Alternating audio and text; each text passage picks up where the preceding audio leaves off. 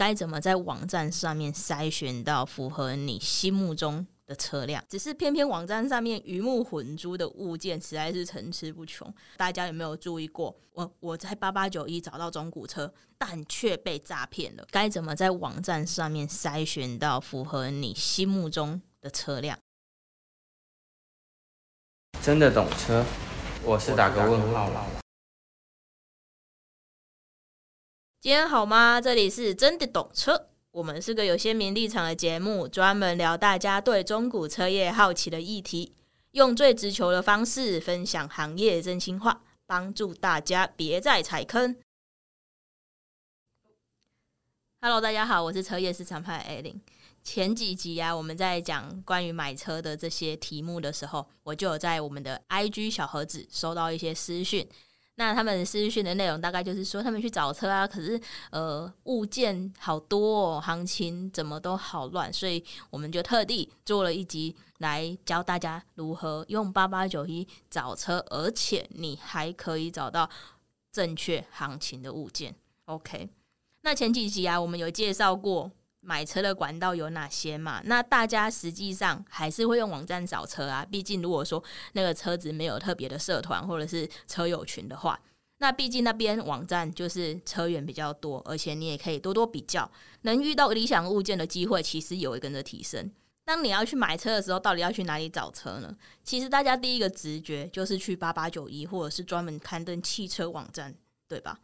只是偏偏网站上面鱼目混珠的物件实在是层出不穷。中古车的交易纠纷，其实大多数都是从这个网站为开始的。那每一件的开始啊，不代表结束，也不代表不会再有新的交易纠纷产生。那每一次的新闻开头，大家有没有注意过？我我在八八九一找到中古车，但却被诈骗了。我在八八九一找车，却被不实的车商引导到现场，到现场根本没有车。这诸如此类的标题，大家有没有很熟悉呢？所以啊，久而久之，八八九一网站都是不实车商的这个言论啊，就巩固在使用者心目中。当然，我相信现在还有很多讨论区，或者是很多车友社群都会说啊，八八九一就是诈骗啊，八八九一里面全部都是骗人的，就是有这样子的言论在产生。所以我们特地。来开了这一集，要什么来教大家在八八九一上面找车的时候呢，可以找到比较正确的行情，然后比较不会被受骗。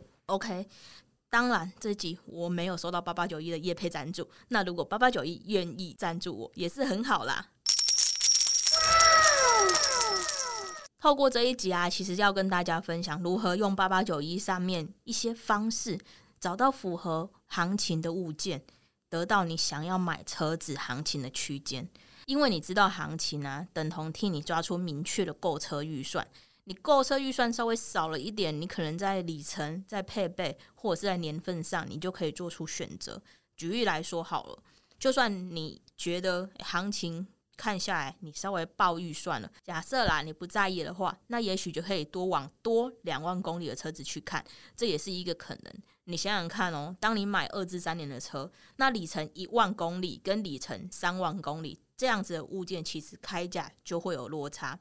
那即将成为车主的你，两三年的车子，即使这台车里程三万公里，还是在所谓的正常使用的范围内，但是你的拿出来的购车预算也可以相对会降低一点点。OK，那你看完行情之后啊，你还有余裕？诶，觉得这个行你的购车预算跟你的行情好像呃游刃有余的状况下，那好，那同理嘛，你就可以去往新的一个年份，或者是车子的等级，或者是车子的里程数去做拿捏，那就是看你比较在意车子等级配备，还是会在意说里程数比较少一点点，你会比较喜欢。那你往这边去拿捏，你就可以。诶，找到符合你诶，原来你有够预算买到这样子的产品。那其实我自己的话，新车啊，我其实就会先用里程来当做加减项的预算考量。假设里程都差不多，新一个年度旧一个年度，车子都配备不变的话，其实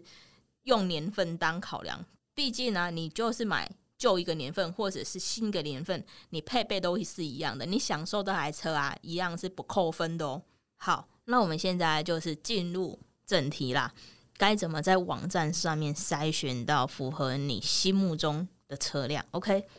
那知道自己要怎样的条件的车子，其实是很重要的。车型啊、颜色这两个条件，其实就是偏主观。所以啊，你在初期的时候，你就要先拿定主意。毕竟没有人会喜欢说，哦，我可能到时候因为一些预算上的关系，你去在车型或者是颜色上面做妥协，因为你这样等于就是你跟你自己的喜好妥协嘛。那你跟你自己的喜好妥协，可是你又是花了。那么一大笔钱出来买车，几十万甚至百万，那你这样子是不是会有点心里会有点小疙瘩呢？如果自己我是要买车的人，我自己会是这样的，所以在车型啊或者是颜色这边，就是偏个人喜好的部分，我这点是绝对不妥协的。OK，好，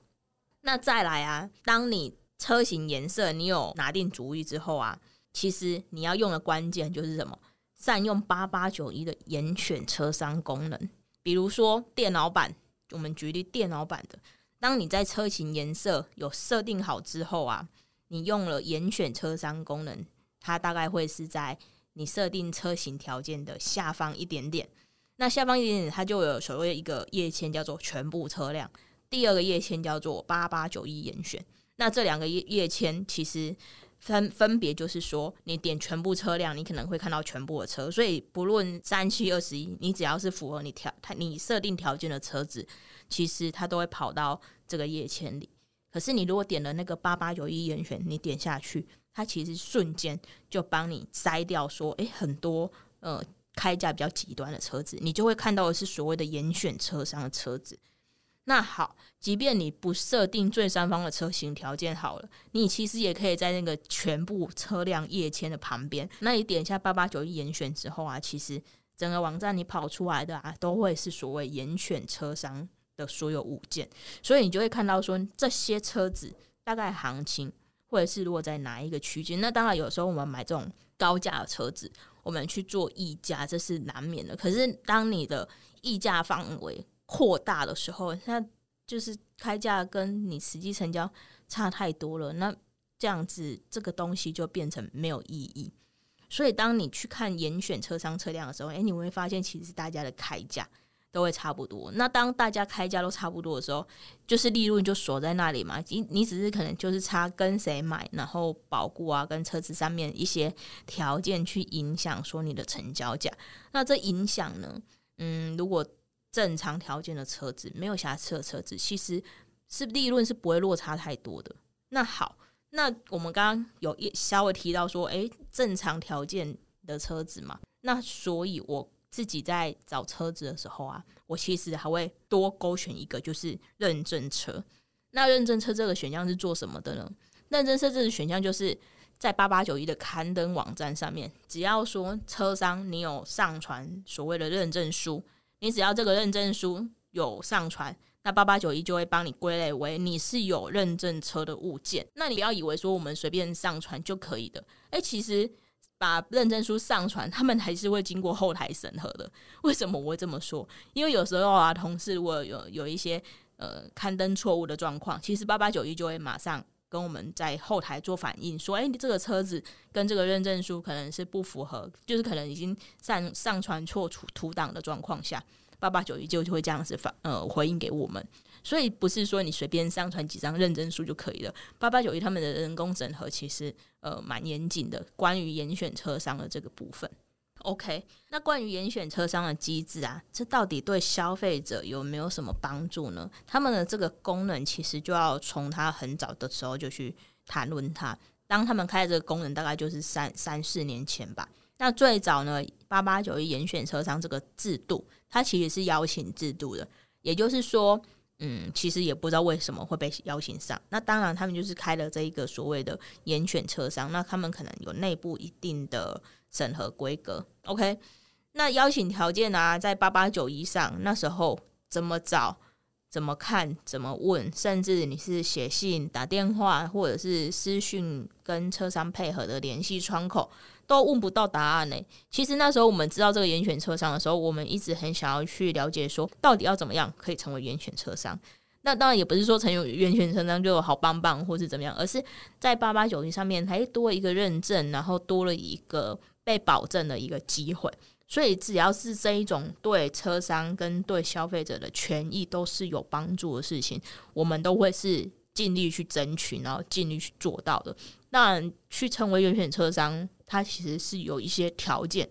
跟一些限制在的。那我以下就跟大家分享一下。那当然也很有幸的，在那时候严选车商机制刚启动不久的时候，我们就大概成为印象中是全台湾前十家吧的严选车商的店家。那当然被八八九一去邀请加入源泉车商，我觉得这是一个非常荣幸的事情啊。毕竟是在那个时候刚起步的时候，那八八九一可能车呃网站上面有那么多的车商，这么多的刊登者。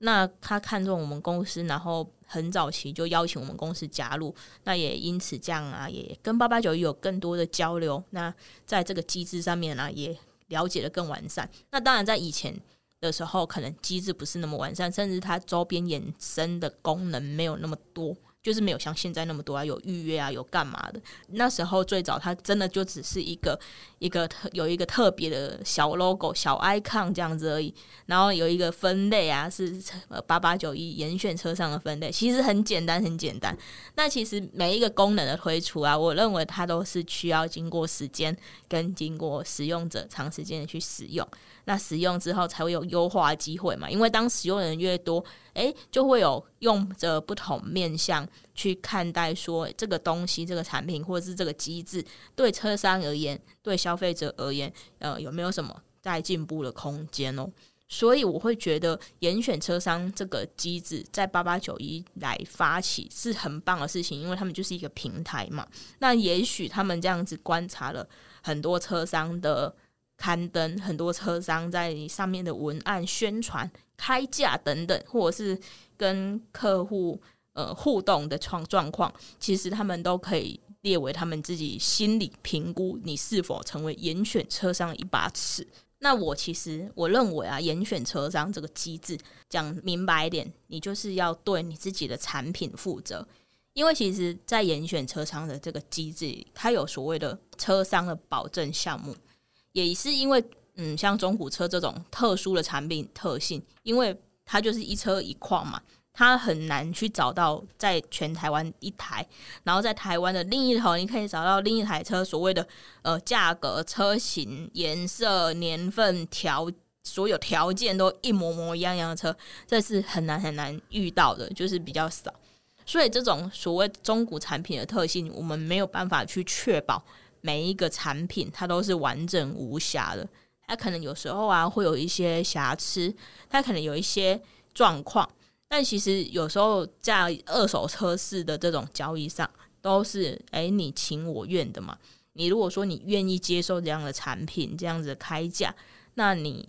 们这个交易当然就可以去达成。可是当如果说这这个交易的过程中，你们有一方是有欺骗隐瞒对方。但是最后这一笔交易还是达成了，这个就是构成诈欺的行为，你大家大家应该懂吧？所以也就是说，严选车商的这个条件，就是它有所谓呃车辆项目的保证，这是其中一项比较基本的。就比如说呃这个呃某一些东西已经不保固了，或者是说某一些东西呃它是有曾经受损过、受伤过，那其实它也不是说不能让你刊登哦，它是说。诶，你这个东西有这样的状况，你就要在必须在上面说勾选说，诶，这个这个物件有这样子的状况，那你应该要就是诚实的告知，不是说不能卖。那怎么可能全部在交易的二手车市场上的东西都是没有瑕疵的呢？一定有啦。那只是说他也没有跟你说你这个是不能刊登，因为其实严选的意义不是这样，是你愿意诚实的告诉客人你的产品发生了什么事。后面有什么？你可能在第一时间肉眼是没有看到的事情。好，所以在严选车商啊，他需要对产品去做一个所谓的项目保证，这个是身为严选车商的必然的项目。OK，因为没有办法完整无瑕的状况下，你至少要车辆诚实告知啦。那加入严选车商的条件啊，我记得还有一个就是要有所谓的营业登记书。也就是说，你要营登，你要统编公司行号。好，那也就是说呢，你个体户的卖家，或者说你是个体户的业务，你没有办法申请。那个体户的卖家就类似自售啊这种个体户卖家。那个体的业务，比如说像是我们在前一集吧有提到说，呃，所谓跑单帮的业务，就除非说你可以做到自己开一个公司行号，然后你有车行，然后你再刊登这些物件，你才有可能。可以申请严选车商，可是通常个体户会比较少啊，因为他们，呃，他们人脉资源等等，他们应该比较不用在八八九一上面刊登物件，因为他们刊登的物件可能其他车商就是他们的产品，那这样子会变成有一种市场竞争，那我觉得应该对他们来说不是好事，所以他们应该也不会想要去，就是往这个方向去发展。然后我记得。重中之重有一个项目叫做需要缴纳五万块的保证金，对，我很很记得这件事情。嗯、就是他们严选车商刚有提到嘛，他们有一些也后面延伸出来的功能，有一些服务对消费者有有帮助的事情。所以只要啊，客人透过严选车商，他透过八八九一提供了预约系统去预约看车。所以只要说他们这样透过这个这个行为说预约看车之后，但只要被客人诶、看到说，诶、你这个看完车这个车型价格跟所谓的车况，刚刚所所讲到产品项目保证这边，跟你的网站所揭露有有出入哦。其实啊，客人是可以跟八八九一去提出申诉检举的。那申诉检举之后呢，我我们所缴的那个五万块钱，就好像会被扣一个一部分的金额走，就是这个保证金是会被扣走，即便这个车这个客人没有成交，不管有没有成交都是，当然有成比较不可能是往有成交那个方向走啊，因为如果有成交那个方向走，被客人发现，他可能就不会想跟你买了，所以通常都是当客人看完车子，那他可能在考虑期啊什么的。他再继续去看你的网站的东西，跟他现场看过，诶，他可能会回想，诶，他跟那时候那天在现场看了什么？那你在网络上又讲了什么？好，不符，对，所以这时候不符的时候呢，这个就是可以在八八九一透过他们的系统来检举车商的，其实是有这件事情的。那这个车商缴纳的保证金五万被扣走，其实我有点忘记说，这个被扣走的这个保证金会不会回馈给？呃，检举的使用者，这这点我是忘记了啦，因为毕竟我们加入严选车商之后，我们也不曾违规啊，然后也不曾被客人检举不实，所以我实在是不太清楚说这个被扣走的呃保证金后续它会发生什么事情。但是啊，依照当时的时空背景，在实车实价车子在店其实都会是很重要的指标，但是。也因为呃严选车商的加入啊，那加上呃这几年产业的进步，所谓的呃不在电的空气车啊，其实也有慢慢减少的吧。啊、所以啊，我们透过刚刚介绍严选车商的这个机制啊，大家就可以很放心的啊来使用这个功能。那当然，你也不一定真的说一定要跟严选车商买车不可，其实这是不一定的，因为刚刚在前面有提到说，我们做了这个呃。筛选的动作其实是在帮助你什么？帮助你在初步了解说你喜好的车子，可能行情会落在哪一个区间。比如说我这样举例好了，你行情落在五六十万的车，你就不可能用三四十万或者是二十几万去买到嘛。这个就是所谓的极端行情。那我们为什么要避免这件事情呢？因为现在太多人把车子的开价。的极端行情都开在那种很像要触碰到行情边缘，然后好，可是好像又没有所谓真的到这么贵，可是这个价格好像又有一点点这么这么这么可信，所以啊，呃，我才会想说，诶，是不是啊，可以用这个方式帮助大家在这个网站上面啊找到了车子行情就更精准呢？毕竟有时候你可能去。想要买一台车，你可能会对这台车的二手价是毫无概念的，所以你就会在这个大海中捞针，寻找那一台跟你有缘的车子。可是，当你跟你有缘的车子，它的行情或者是说跟你的预期可能会有落差嘛，所以我们就靠着不只是价格的筛选，还靠着车况的筛选，跟车商保证项目的筛选，来帮你找你心目中适合你，而且不会有落差期待太多的车。的物件，其实是因为这样，不是说因为哦，我呃这个严选车商的功能，或者是说它的价格怎么样，其实不是的，是因为它还有其他的呃附加的价值在，所以我认为用这个来筛选你心目中行情的车子，这个是很适合的。那当然啦，因为有一些车商可能他有自己的。经营的理念，他不一定会主动说，诶、他一定要加严选车商，或者是说他不一定要加入嘛，就是会不会因为这样错过了呃好的物件呢？诶、其实呃这就是后面我要说的重点。当你得到了一个你所谓的车子行情之后，诶、可能就是五六十万，那五六十万你可以拿着这个价格，这个行情区间，再继续把严选车商这个功能关掉。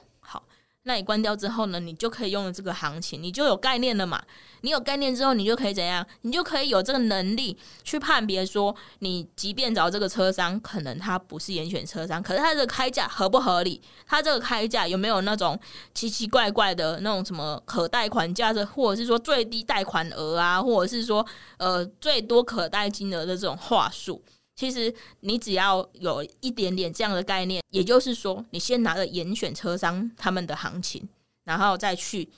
看大市场里面，诶，符合这个行情差不多会落在哪一个区间？所以它其实是什么，在帮你缩小你的筛选范围啊。那你缩小筛选范围之后，你即便不是严选车商，那你觉得，诶，可能这间车商你觉得 OK，只是它不是严选，所以你有点怀疑怀疑的。那这时候没关系嘛，他只要他的开价，诶，可能会是跟严选车商他们开价，诶，差不多。那也许你再去直接去跟他约看车，或者是说直接私讯他去问他，那这样子你去落空浪费时间。那种失望的这种可能性其实就会降低啦，所以我要跟大家讲的就是说，你一定要先有行情这个概念。可是因为大家买车不是在买菜，不是在买生活用品，是你要去建立行情这个观念，不是那么随手可得。那大家就是可以透过用严选车商这个知道行情的方式呢，去筛选大市场里面的车子，这样子啊，你其实就比较不容易踩雷啦。